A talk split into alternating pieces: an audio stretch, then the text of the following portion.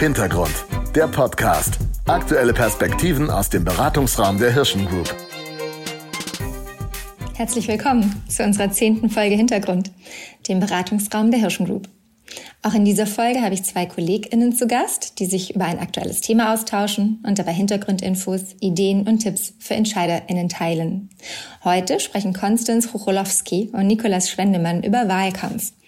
In 2021 haben wir sechs Landtagswahlen und die Bundestagswahl vor uns.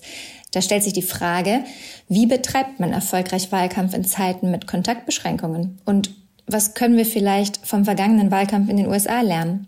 In Bezug auf die Pandemie, aber auch in Bezug auf kommunikative Kanäle und Maßnahmen. Hallo ihr beiden, schön, dass ihr da seid. Vielen Dank für eure Zeit. Vielleicht stellt ihr euch einmal kurz selbst vor. Nikolas, Möchtest du den Anfang machen? Hallo, kann ich gerne machen. Ja, mein Name ist Nikolaus Schöndemann. Ich bin Geschäftsführer bei Ressourcenmangel an der Panke ähm, und ähm, habe davor diverse Wahlkämpfe gemacht, unter anderem ähm, den Europawahlkampf der Grünen als Wahlkampfmanager und davor den Bundestagswahlkampf der Grünen ähm, auf Agenturseite. Und aktuell betreuen wir die Grünen in Sachsen-Anhalt im Wahlkampf. Äh, danke, Sonja. Ähm, ich bin Konstanz Rocholowski äh, und bin Director äh, bei 365 Sherpas in Berlin, ähm, wo wir natürlich sehr viel Public Affairs und politische Kommunikationsarbeit machen. Ich habe aber tatsächlich auch ein bisschen einen Campaigning-Hintergrund, in dem ich in USA relativ viele äh, nationale und auch lokalere Wahlkämpfe begleitet habe und auch von, äh, von Deutschland aus den 2020-Wahlkampf einmal einen Vorwahlkampf begleiten durfte ähm, und äh, dann natürlich in der heißen Phase von Deutschland aus mit äh, mobilisiert habe als Demokratin. Danke euch beiden. Konstanz, da frage ich mich doch direkt, wie ist denn Wahlkampf in Pandemiezeiten? Ja, ich kann das äh, natürlich von, äh, von dieser äh, Stelle äh, einmal sagen, dass ich nicht nur in dem Pandemie-Kontext, sondern auch von äh, dem Ausland im Grunde genommen diesen Wahlkampf begleitet habe. Ähm, und das hat ja an meiner Situation, wenn man das sagen darf, erstmal nichts geändert. Das heißt, ich wäre äh, sowieso in Berlin gewesen ähm, mit dem Versuch, Leute in den USA zu mobilisieren. Ähm, und Natürlich hat die Pandemie einerseits erschwert, dass das, was in den USA sehr, sehr stark praktiziert wird in der Mobilisierung, und zwar so Relational Organizing, was man auf Marktplätzen macht, was man in riesen, auf riesen Events macht, wo ein äh, ehemaligst äh, Präsident Obama auf äh, Events gesprochen hat, auf einer Bühne stand, wo mehrere hunderttausend Menschen ähm, äh, dann auch solche Events besucht haben. Das einerseits.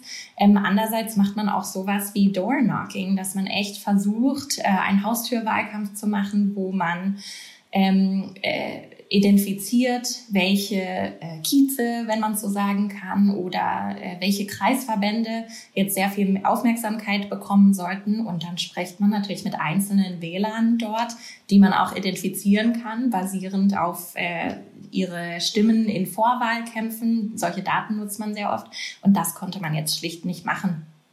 Ähm, gleichzeitig hat man dann versucht, natürlich all diese anderen Maßen, Maßnahmen, ob äh, Phone Banking, das heißt, man ruft äh, Leute an oder man nutzt Social Media und Digitalkanäle, ähm, hat das versucht, äh, sehr in die Höhe zu treiben. Und da kamen in diesem Wahlkampf dann tatsächlich neue Aspekte, äh, neue Maßnahmen dazu, ähm, Textbanking war ein großes Thema in den USA dieses Jahr, sogar Postcarding, also sprich, dass Leute Postkarten an äh, mögliche Wähler gesendet haben. Das war ein äh, unglaublicher, Erfol unglaublicher Erfolg eigentlich. Ähm, und dann natürlich traditionelle Social-Media-Kanäle äh, viel stärker zu nutzen und darin dann auch Maßnahmen wie Influencer und weitere Organisationen als nur die traditionelle Partei ähm, stärker zu nutzen, um dann so viele Wähler und Wählerinnen zu erreichen wie möglich. Uff, das war jetzt ja schon eine ganze Reihe an Maßnahmen.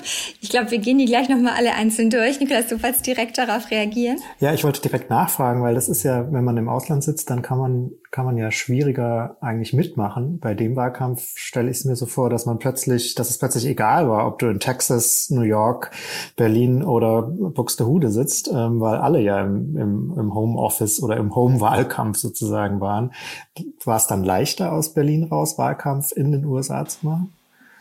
Ja, also ich glaube schon, indem man sofort äh, eingebunden war in die Maßnahmen, die sehr wichtig waren, wo, wie gesagt, normalerweise Events halt eine sehr große Stellung einnehmen, ähm, war das dieses Jahr nicht der Fall. Und was in den USA aus meiner Sicht äh, ganz spannend sind, ich hoffe, wir kommen auch dazu, ist, dass man natürlich nicht nur Parteien engagieren sich für die Partei, sondern diverseste Organisationen, ähm, die da mitschwimmen und ähm, über diese Organisation wurden sehr viel, und das sind dann auch Super PACs, sowas gibt's ja natürlich gar nicht in Deutschland, aber wurden viele dieser Maßnahmen organisiert. Das heißt, gar nicht mal die Demokratische Partei zum Beispiel oder die Republikanische Partei hat diese Maßnahmen organisiert, sondern ganz andere Organisationen, in die man sich einfach, egal wo man ist, ob in Kalifornien und das für North Carolina gemacht hat oder ob in Berlin und in Georgia Wahlkampf gemacht hat, ähm, konnte man sich dann einfach einklinken in, in so eine Art äh, Phonebank oder eine andere Maßnahme und dann sehr schnell äh, richtig aktiv werden. Gibt es das im Ansatz auch schon in deutschen Wahlkämpfen oder gab es das, dass Gruppen außerhalb der Parteien aktiv werden? Jetzt mal abgesehen von den Gewerkschaften, da wissen wir es ja sicherlich. Mhm. Es, klar, es gibt sicher Gruppen im, im, oder alle wollen ja im Wahlkampf versuchen, ihre Positionen ähm, unterzubringen. So dieses klassische ähm, Latinos vor Obama, ähm, so ein Äquivalent gibt's in Deutschland, glaube ich, weniger stark ausgeprägt, weil halt die Parteien dann doch noch viel wichtiger sind, ähm, als es in den USA wahrscheinlich der Fall ist. Aber ähm, es wird spannend sein zu beobachten, wie jetzt die Parteien versuchen, ähm, da offener zu werden und versuchen, ähm, sozusagen mehr Leute reinzulassen, die vielleicht auch gar nicht Mitglied sind, die sich aber irgendwie einbringen wollen und was tun wollen. Und ich glaube, ähm, wird ja einerseits spannend sein zu sehen, ähm, wie gut sie das hinkriegen und anders äh, andersrum auch entscheidend sein, ähm, dass sie das hinkriegen, ähm, weil sie ja viel stärker also in die in die Breite kommen müssen. Ähm, und wer da einerseits kulturell, weil das ist ja nicht nur eine technische Frage, sondern vor allem auch eine kulturelle Frage, darf da jemand mitmachen, der gar kein Mitglied ist? Ähm, also wer einerseits kulturell da die größtmögliche Offenheit hat und andererseits dann organisatorisches stemmen kann, die Leute gut einzubinden, so dass die was Sinnvolles auch zu tun bekommen, ist gar nicht so einfach. Was, was tun denn die ganzen Leute eigentlich? Also was, wenn jemand sagt, ich will was machen, was kann man denen dem geben, das, was, was auch sinnvoll ist und was was bringt und was dem auch Spaß macht?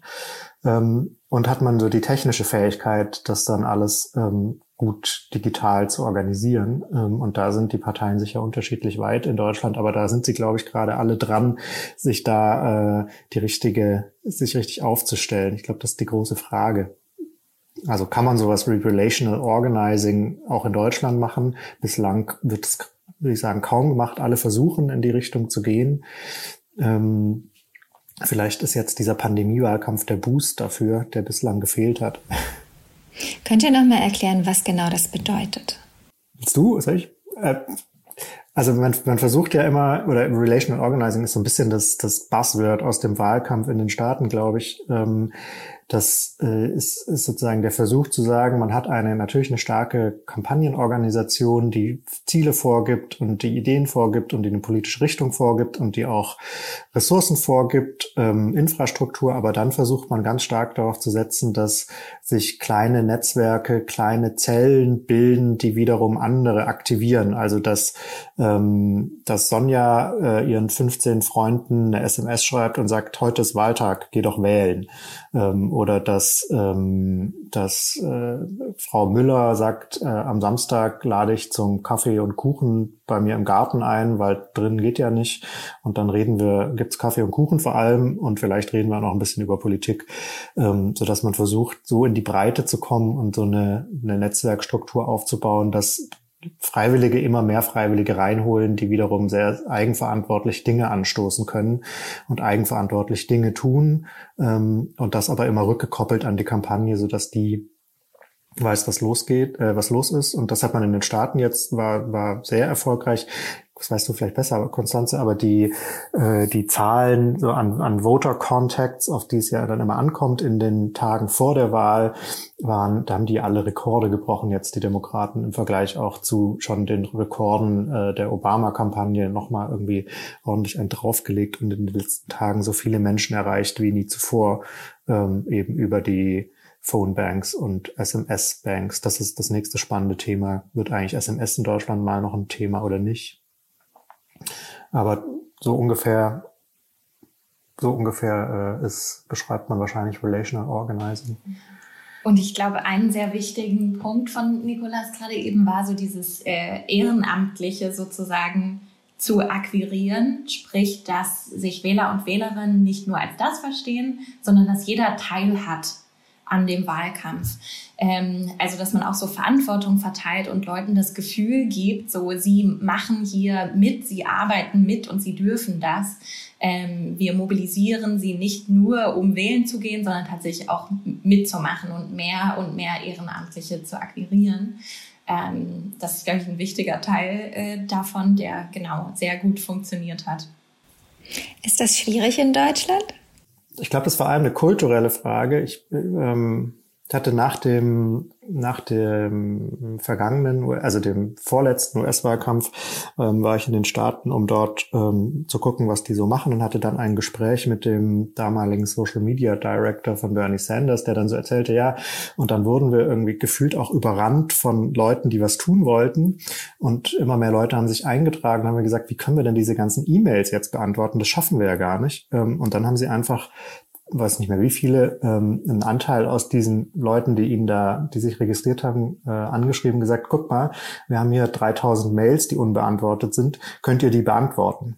Ähm, und das haben die dann gemacht. Und der, der dann da irgendwie am besten die Mails beantwortet hat, wurde dann irgendwann, weiß ich nicht, der E-Mail-Director ähm, dieser Kampagne. Ähm, und das ist natürlich was, was in Deutschland bislang wahrscheinlich schon vergleichsweise undenkbar ist, weil es da immer noch stärker dann um Kontrolle und um Bedenken und um ähm, wer darf für wen sprechen und so weiter geht und man das sowas nicht so sehr aus der Hand geben würde. Aber auch da wird spannend zu sehen sein, wie die Parteien ähm, Freiwillige einbinden können und auch Verantwortung abgeben können und wie da vielleicht jetzt auch ein kultureller Umbruch stattfindet.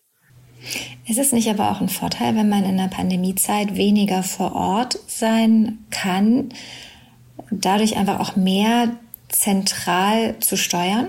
Könnte auch ein Vorteil sein, schwierig zu beurteilen. Ich meine, am Ende funktioniert ja so ein Wahlkampf nicht, weil in einer Parteizentrale 100 Leute sitzen, die was tun, sondern weil überall ganz viele Menschen sind, die was tun und was bewegen und ähm, zu bestimmten Themen sprechen und mit Leuten in Kontakt sind.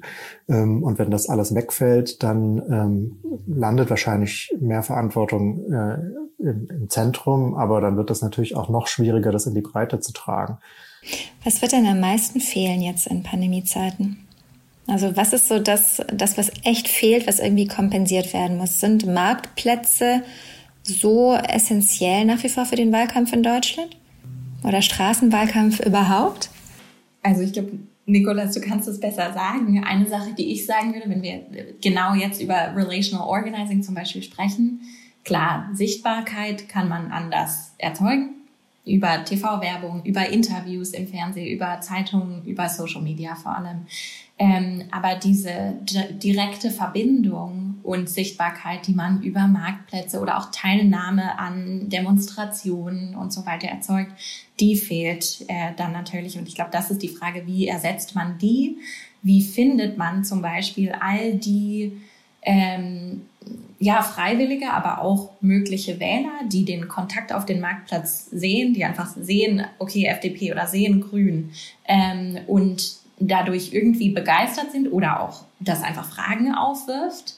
Ähm, und wie gewinnt man diese einzelnen Leute und macht sie dann zu einem Teil eines bewegenden Apparats, der Nikolas hat schon gesagt, in, in Deutschland will man darüber immer Kontrolle äh, bewahren, sozusagen in den Parteien. Ähm, aber heutzutage würde ich sagen, hat man sofort vielleicht an dem Tisch eine Art Barcode sitzen zum Thema macht in unserer Telegram-Gruppe oder WhatsApp-Gruppe oder sonst was mit. Und dieser Touchpoint, den wird es heute erstmal nicht geben oder man muss halt einen anderen Weg finden, um den äh, zu, zu akquirieren oder kreieren. Und das wird erstmal schwieriger. Ich glaube, das ist dieses Jahr definitiv eine Herausforderung. Was glaubt ihr denn sind so die Trends für den kommenden Wahlkampf? Was werden wir denn viel sehen? Wo wird viel Engagement reinfließen?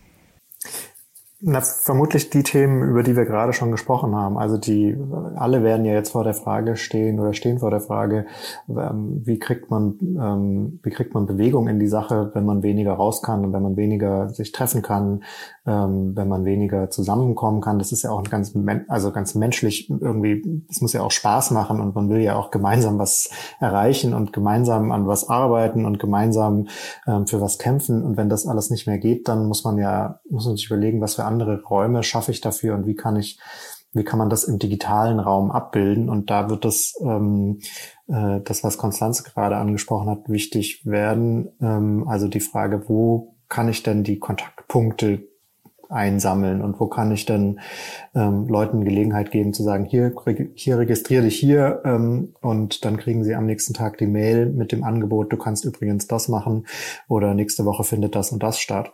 Ähm, und mach doch damit, und wenn es auch nur digital aus dem Wohnzimmer ist, ähm, dann äh, wer, wer das gut hinkriegt, hat sich eine gute Grundlage, um dann eben trotzdem sowas wie Bewegung in so einen Wahlkampf reinzukriegen, auch wenn man nicht mehr raus kann und wenn es keine großen ähm, Events geben wird, wahrscheinlich aller Voraussicht nach. Also die Frage des direkten Drahts zu einerseits zu den Unterstützerinnen und Unterstützern und andererseits der Weg über die Unterstützerinnen und Unterstützer ähm, zu, zu weiteren Zielgruppen und da auch eben aber wieder der, der direkte Weg. Ähm, also die Frage, wie funktionieren eigentlich Messenger in diesem Wahlkampf, ähm, ist eine spannende.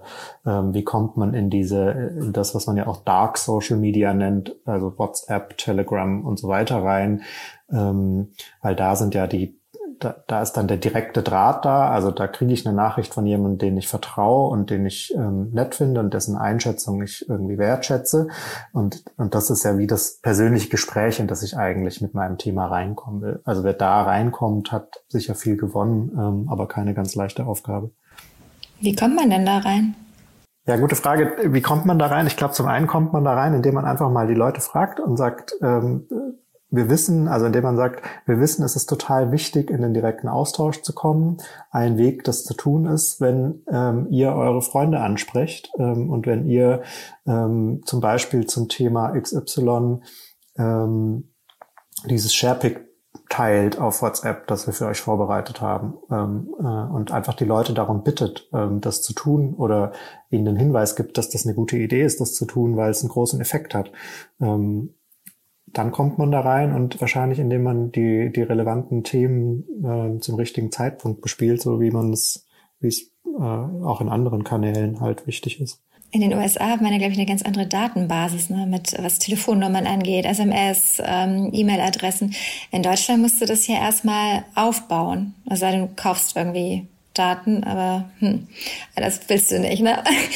ähm, also okay, manche Parteien sind da wahrscheinlich schon äh, weiter als, äh, als andere. Konstanz, du sagtest mir mal, Politiker müssen irgendwie auch Influencer oder Celebrities fast schon werden. Hilft das? Weil eigentlich kann ja die Partei nicht der Absender sein. Solche Nachrichten gehen noch immer von Privatperson zu Privatperson, oder?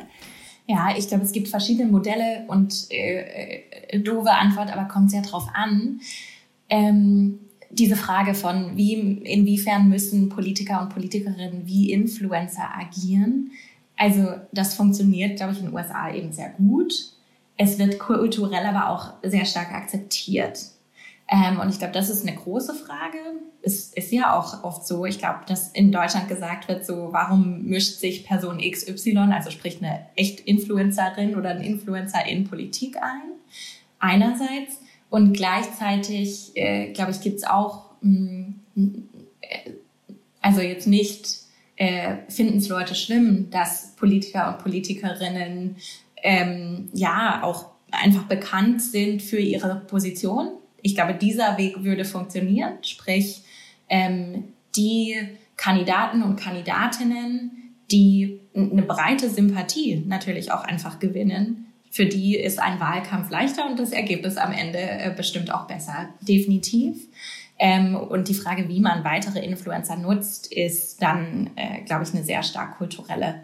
Ähm, aber ich glaube, das ist schon notwendig, dass ähm, die Kandidatinnen, Kandidaten, die jetzt in Wahlkämpfen antreten, eben nicht nur eine SPD-Position jetzt verbreiten, sondern versuchen, eine, Aufmerksam eine breitere Aufmerksamkeit zu gewinnen, dadurch, dass sie Influencer bedeutet ja im, im irgendwie Marketingbereich auch was verkaufen. Verkaufen können sie definitiv nicht, das meinen wir ja nicht, ähm, sondern eher, dass sie auch andere Teile ihres Lebens zeigen, dass sie sich einfach sympathisch geben, sozusagen über diese Parteiposition hinaus. Ähm, und das machen viele sehr gut. Ich glaube, da, da soll es mehr von geben. Ich habe das Gefühl, da wird, wird, es auch dieses Jahr mehr von geben. Und da ist Social Media auch einfach die natürliche, natürliche Genese für. Also das sieht man auch unabhängig von Wahlkämpfen, gerade, glaube ich, in Deutschland. Teilst du das, Nikolas? Also wollen wir nicht mehr nur Politiker, sondern wollen wir den ganzen Menschen, der die Politikerin ausmacht? Ja, ich glaube auf jeden Fall ist ja interessanter. Also man will ja wissen, wer da welche Position vertritt und warum er daran glaubt und ähm, wie er da hinkommt und, ähm, und was ihn in seinem Leben dazu gebracht hat, sich einzubringen und so viel Zeit ähm, in, in langweiligen Gremiensitzungen zu verbringen. Ähm, das will man ja, das ist ja interessant und man will ja wissen, wer, wer da dahinter steht. Ähm, Im Social-Media-Bereich wird es interessant ähm, zu sehen, wie sich die Plattformen, die großen Plattformen jetzt äh, im Vorfeld dieser Wahlen positionieren. In den USA haben wir gesehen, dass sie ganz stark versucht haben, die Politik auch von Plattformen runterzukriegen, ähm, interessanterweise, weil Politik ein Stück weit auch stört beim ähm, Geld verdienen, ähm, weil ganz viele Themen mitkommen, die halt schwierig sind. Also ganze Hass und Hetze, die im Netz unterwegs ist, ähm, äh, kriegt man äh, in der Regel, also kommt halt mit. Ähm, und die Plattformen tun sich nach wie vor schwer, das in den Griff zu bekommen, ähm, was am Ende dazu führte, dass in den Staaten ähm, die Möglichkeiten des Werbens ganz stark auch eingeschränkt wurden und Facebook zum Beispiel jetzt auch schon angekündigt hat, dass sie ähm, sozusagen die, die Werbeaktivität von politischen Akteuren ähm, weiter einschränken, beziehungsweise auch schon eingeschränkt haben. Also man kann jetzt nur noch eine gewisse Anzahl an, an Ads ähm, platzieren, je nach ähm, Umfang dessen, was man im Jahr davor geschaltet hat und so weiter. Das heißt, die Plattformen haben eigentlich gar kein so ein großes Interesse daran, Politik auf ihrer, auf ihren Seiten stattfinden zu lassen, weil es ganz viele Probleme mit sich bringt. Ähm, gleichzeitig werden die Social Media Plattformen natürlich wichtiger, wenn man, wenn sagen der, der Rest in der Pandemie schwieriger wird. Ähm, und da laufen wir, glaube ich, in eine interessante Entwicklung rein. Aber gilt das jetzt für ähm, Ads, also für Media-Investments auf den Plattformen oder tatsächlich auch, auch für die persönlichen Profile von PolitikerInnen? Das gilt so ein bisschen für beides, weil, ähm, also ich spreche jetzt vor allem über Facebook und damit auch über Instagram. Ähm, jetzt vergangene Woche hat zum Beispiel Facebook angekündigt, dass sie in, in einzelnen Ländern der Welt experimentieren damit, ähm, inwieweit sie durch den Algorithmus politische Inhalte weniger stark ausspielen können. Und das sind dann auch organische Inhalte.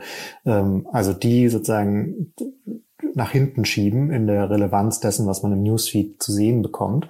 Ähm, und äh, wenn man sich anguckt, wie sich die Reichweiten auf Facebook in den letzten Jahren entwickelt haben für politische Inhalte, dann sieht man, die gehen zurück, weil die Plattform offensichtlich ganz bewusst sagt, wir wollen nicht, dass diese Inhalte so breit ausgespielt werden. Ähm, und, und parallel dazu aber die Werbemöglichkeiten immer weiter einschränkt, also die Paid-Werbemöglichkeiten.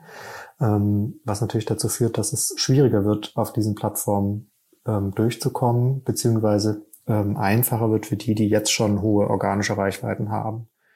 Bedeutet das auch, dass die eigenen Kanäle, also die eigene Website von Parteien dadurch wichtiger wird und das ein Content-Hub ist, auf dem sich alles abspielt, oder kriegt man die Leute da gar nicht hin? Ich muss sie ja da abholen, wo sie sind. Ja, da sind wir ein bisschen wieder zurück bei dem, wo wir vorhin waren. Ich glaube, ähm, je, je schwieriger es wird, eigene Reichweiten auf Social Media aufzubauen, und das ist natürlich nach wie vor wichtig und nach wie vor ein großer Reichweitenbringer, aber je schwieriger das wird, umso stärker muss ich parallel gucken, wie ich eigene Reichweiten schnell aktivieren kann, also wie ich direkte Kontakte zu den ähm, Unterstützerinnen und Unterstützern ähm, etablieren kann, so dass die wiederum äh, andere ansprechen können. Das ist das, was wir vorhin mit dem Relational Organizing hatten. Und da ist die gute alte E-Mail-Adresse nach wie vor ähm, wichtig ähm, und künftig vielleicht eben auch die Telefonnummer für SMS. Oder Postkarten. Oder die, oder die alte Postkarte. Wie. genau. Okay, also das heißt, Marktplätze schwierig, Social Media schwierig, persönliche Kontakte super. Was ist mit der Rolle klassischer Medien? Nimmt die dann, bekommt die dann wieder mehr Gewicht? Oder war das immer schon der, der wichtigste Kanal? Also ich glaube, es gibt einerseits genau die klassischen Medien und dann vielleicht sowas wie TV-Spot, die ich sehr separat sehen würde. Ähm, ich bin der Meinung, dass die klassischen Medien nach wie vor unglaublich wichtig sein werden. Ähm, also was ein Interview natürlich für einen bestimmten Politiker oder eine Politikerin machen kann, was äh, sehr gut gelaufen ist oder äh, sehr kritisch war und äh, deswegen schwierig wird, ist, äh, glaube ich, wertvoller und hat eine größere Reichweite ähm, oder eine andere Reichweite selbstverständlich als Social Media und ehrlich gesagt kann ja dann auch auf Social Media gespielt werden. Ähm, äh, kleine Anekdote, aber das, was der demokratische Wahlkampf mit einfach Soundbites von Donald Trump, negativen, natürlich gemacht hat, war extrem wertvoll dafür, wie man Leute mobilisiert oder wie man auch einfach deutlich macht, äh, um was für einen Kandidaten es sich da handelt. Ähm, solche Soundbites äh, wird man, glaube ich, in Deutschland nicht bekommen, äh, guterweise, aber äh, Nichtsdestotrotz sind diese sind große Interviews und dann auch gut ähm, gespielte ähm, Zeitungsinterviews äh, total wichtig. Und ich glaube, das haben wir über das Jahr schon, also jetzt schon in den letzten zwei Monaten äh, gemerkt, dass dann, wenn es ein großes Interview, äh, entweder einer Zeitung oder auch äh, TV-Interview gibt, kann das einem Kandidaten, einer Kandidatin sehr viel äh, weiterhelfen und es wird danach länger drüber gesprochen. Und am Ende ist es wahrscheinlich wie immer das Zusammenspiel aus beidem. Die, mit die beeindruckendste Geschichte aus dem US-Wahlkampf fand ich ja, ähm, als ähm, Teenies auf TikTok, die so dieser K-Pop-Szene unterwegs waren, als die sich da verabredet haben und gesagt haben, wir buchen jetzt alle, wir kaufen uns jetzt alle Tickets für die Trump-Rally in Tuzla. Ähm, und zu Tausenden Tickets bestellt haben und die Trump-Kampagne aber nicht mitbekommen hat, was da gerade auf TikTok passiert, weil das offensichtlich irgendwie ein blinder Fleck in der Kampagne war ähm, und ähm, rausposaunt hat, wie erfolgreich diese Rallye wird und wie viele Tausende Menschen dahin kommen werden. Und am Ende ähm, sogar noch die Kapazitäten aufgestockt hat und noch eine Bühne vor der Halle aufgebaut hatte, damit auch wirklich alle irgendwie Platz bekommen. Und dann kam halt keiner. Ähm, und dann gab es halt Bilder von leeren Rängen, die über CNN liefen. Ähm, und ähm, die Kampagne hat es nicht mitbekommen, weil sie offensichtlich auf dieser Plattform die Fühler nicht richtig ausgestreckt hatte. Ähm, und da haben ja 19-Jährige auf TikTok die diese Kampagne vorgeführt ähm, und zu sehr schlechten Bildern ähm, für die Kampagne ähm, oder für sehr schlechte Bilder äh, der Kampagne gesorgt, ähm, weil sie halt auf TikTok gesagt haben, wir buchen uns jetzt da Tickets. Ähm, und das ist was, was auch spannend zu sehen sein wird in Deutschland, inwieweit diese Plattform, ähm, über TikTok wird ja viel geredet, aber auch Reddit ähm, ist so eine Plattform, die, glaube ich, ein bisschen unterm Radar läuft.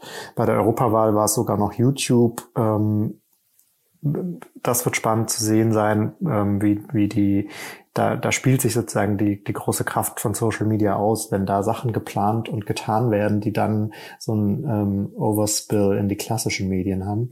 Ähm, dann kann das entweder sehr gut werden für die Parteien oder für die Kampagnen oder eben sehr peinlich. Ähm, in dem Beispiel hier war es sehr peinlich. Ähm, und das trägt sich ja dann weiter, weil dann wurden natürlich in Social Media wiederum die Videos geteilt von den leeren Rängen, die über CNN liefen.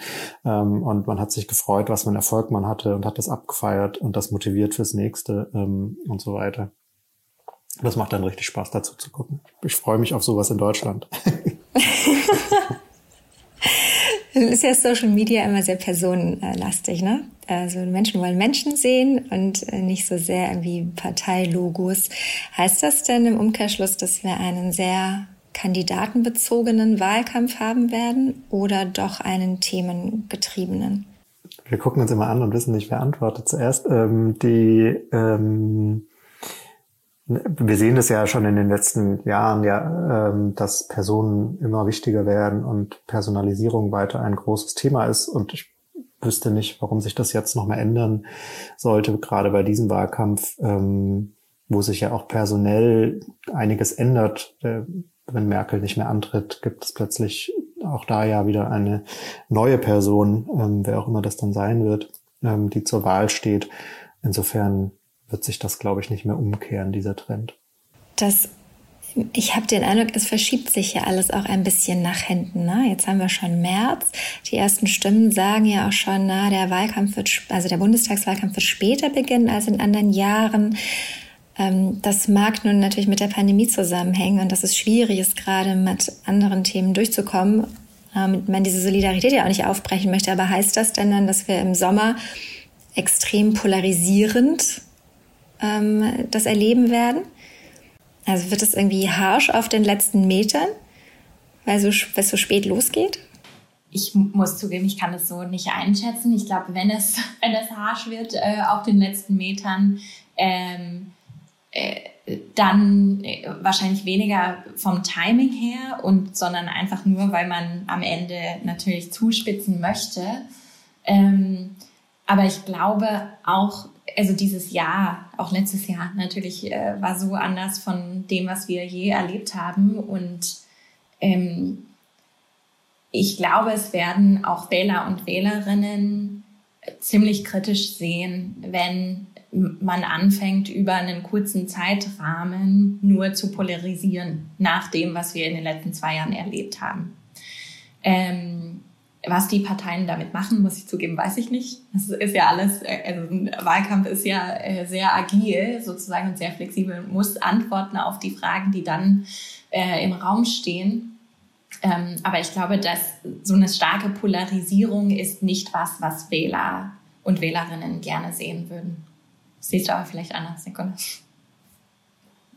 Nee, ich sehe das eigentlich genauso. Ich glaube, die besonders die, die deutschen Wähler ähm, mögen das nicht. Also weiß man auch aus Umfragen, ähm, Negative Campaigning ist zum Beispiel in Deutschland ja überhaupt kein Thema zum Glück. Ähm, also im, im Vergleich zu den USA. Natürlich wird hier, werden ja auch Negativkampagnen gefahren und natürlich wird auch versucht, ähm, in, in so eine Richtung zuzuspitzen, aber ähm, die Leute wollen das nicht, haben da keine Lust drauf. Ähm, und was du gerade gesagt hast über die Pandemieerfahrung und was das aus dem aus den Einstellungen dazu macht, würde ich teilen. Nichtsdestotrotz wird man natürlich schon, wird es ein sehr, wahrscheinlich ein sehr zugespitztes, der Blick in die Glaskugel, aber ein sehr zugespitzter Wahlkampf, ähm, weil es halt dann doch plötzlich äh, nochmal um was ganz anderes geht oder weil die, weil nicht so klar ist, wer am Ende im Kanzleramt landen wird ähm, und weil die AfD natürlich ähm, weiterhin polarisierend unterwegs ist. Beim Europawahlkampf war ja das Thema Mobilisierung super zentral. Ähm, wird das auch ein Thema sein für den Bundestagswahlkampf? Oder glaubt ihr, die Menschen gehen zur Wahl einfach nur, weil es um eine neue Kanzlerschaft geht? Also ich finde beides. Einerseits, äh, klar, neue Kanzlerschaft, aber andererseits auch äh, wieder Pandemie. Also sprich, was die letzten zwei Jahren oder bis dahin zwei Jahren, eineinhalb Jahren ähm, mit uns äh, gemacht haben, führt dazu, dass man doch sagt, so ich, ich will jetzt definitiv ich, eine Entscheidung mittreffen, ähm, was die Zukunft der deutschen Politik angeht. Ähm, äh, gleichzeitig, und das spielt ja alles so im Raum, wird man bis dahin persönlich wählen gehen können, äh, muss man Leute darauf aufmerksam machen, dass sie jetzt äh, definitiv für Briefwahlen noch wählen müssen und äh, haut das alles bis dahin hin. Aber ich glaube schon, dass Leute ziemlich motiviert sind, wählen zu gehen in diesem Jahr, aus den zwei Gründen. Also nehme ich jetzt mal mit. Entscheidend in den kommenden Wahlkämpfen wird vor allem sein, wer in der Lage ist, gutes Community Building und die Aktivierung von Netzwerken voranzutreiben. Wer es schnell schafft, eigene Strukturen aufzubauen, ähm, Schneeball-Effektmäßig möglichst viele Menschen zu erreichen, weil die Verlässlichkeit von Social Media ist nicht hundertprozentig gegeben und persönliche Kontakte und Events fallen eben auch weg das der, ist das so der zentrale Trend und der am Ende erfolgsentscheidende Faktor? Ja, die Frage, die dahinter steht, ist ja, wie kriege ich Reichweite für meine Themen und Botschaften? Ähm, und das ist ein erfolgsversprechender Weg, das unter diesen etwas herausfordernden Rahmenbedingungen hinzubekommen. Und da spielt dann am Ende wahrscheinlich ab, ähm, Fernsehen nach wie vor auch eine große Rolle, ähm, um, um eben Reichweite für die großen Botschaften aufzubauen. Ähm, das ist unverändert, auch wenn alle Netflix gucken, ist dann doch irgendwie die, die Talkshow am, am Sonntagabend wahrscheinlich ähm, wichtig, um Agenda-Setting zu betreiben ähm, und die, die eigenen Persönlichkeiten ja auch ähm, bekannter zu machen. So Sachen wie E-Mail-Marketing, SMS-Marketing, ähm, all das hattet ihr gerade schon äh, besprochen. Nikolas, du hast ja auch einen sehr erfolgreichen Newsletter, den du immer montags verschickst, der auch den ganzen US-Wahlkampf begleitet hat. Und da war immer wieder auch das Thema E-Mail-Marketing als sensationell erfolgreicher Kanal. Was sind da die zentralen Dinge, die man beachten muss, wenn man denn nun ähm, eine funktionierende Datenbasis hat?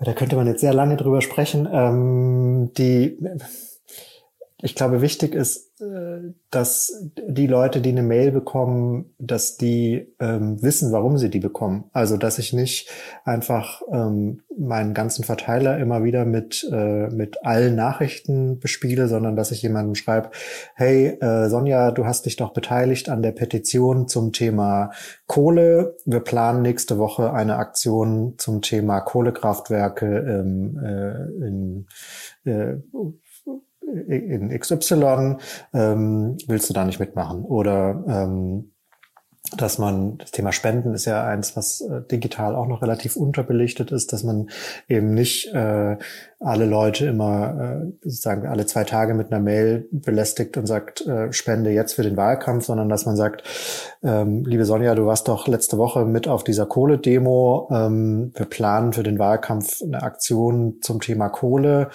eine weitere, äh, die kostet viel Kohle und dafür brauchen wir dich, weil nur wenn du mitmachst, dann kriegen wir das hin. Ähm, hast du vielleicht 10 Euro für uns. Und wenn du das dann tust, dass man dir in der nächsten Woche eine Mail schreibt und sagt, guck mal Sonja, das haben wir jetzt damit erreicht. Also das, was du gemacht hast, hat einen Effekt ähm, und ist erfolgreich. Ähm, vielen Dank dafür. Wenn du noch mehr machen willst, überleg doch mal, ob du das und das machen willst. Also immer ähm, den Leuten was zu schicken, was nicht out of context ist, sondern wo sie das Gefühl haben, sie wissen, warum sie angesprochen werden und ähm, sie wissen auch, was sie tun können ähm, und was für einen konkreten Effekt oder was für ein Ergebnis das am Ende hat.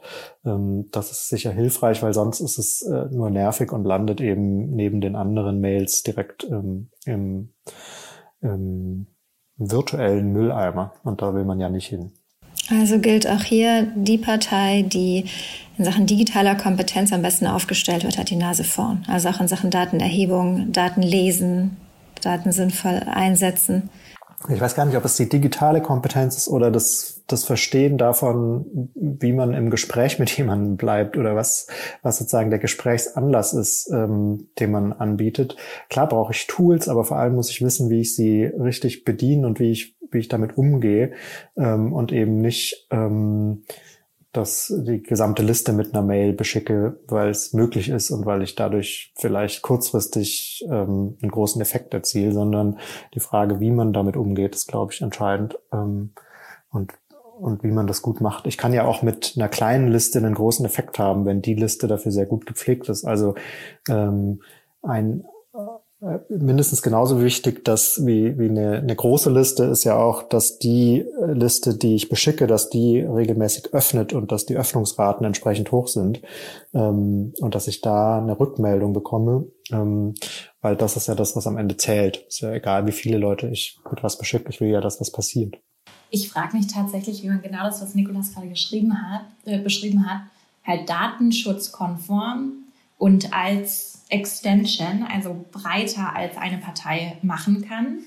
Ähm, ich fände es richtig toll, wenn Parteien sich äh, dazu trauen, halt genau so wie gerade beschrieben Daten zu sammeln, natürlich datenschutzkonform, sprich man willigt hier mit dem mit der E-Mail oder Telefongabe äh, ein, äh, dass man dann E-Mails zu bestimmten Interessenspunkten oder und so weiter bekommt und die dann tatsächlich, weil ich glaube, dass so habe ich das im Wahlkampf immer erlebt, diese Datenerhebung und das ähm, äh, äh, so Datenpflege super wichtig war, um genau sowas zu machen. Also, dass man die richtige Ansprache fürs richtige Thema ähm, dann an die Leute wendet. Und klar, der große Unterschied ist halt, sind es am Ende Parteimitglieder oder sind es Leute, die genau zur coole Demo kamen, die vielleicht nicht in der Grünen Partei sind, aber gesagt haben, mich könnt ihr kontaktieren. Ähm, und so eine Datenbank im Grunde genommen aufzubauen, ist, glaube ich, könnte sehr, sehr wertvoll äh, für die Parteien sein.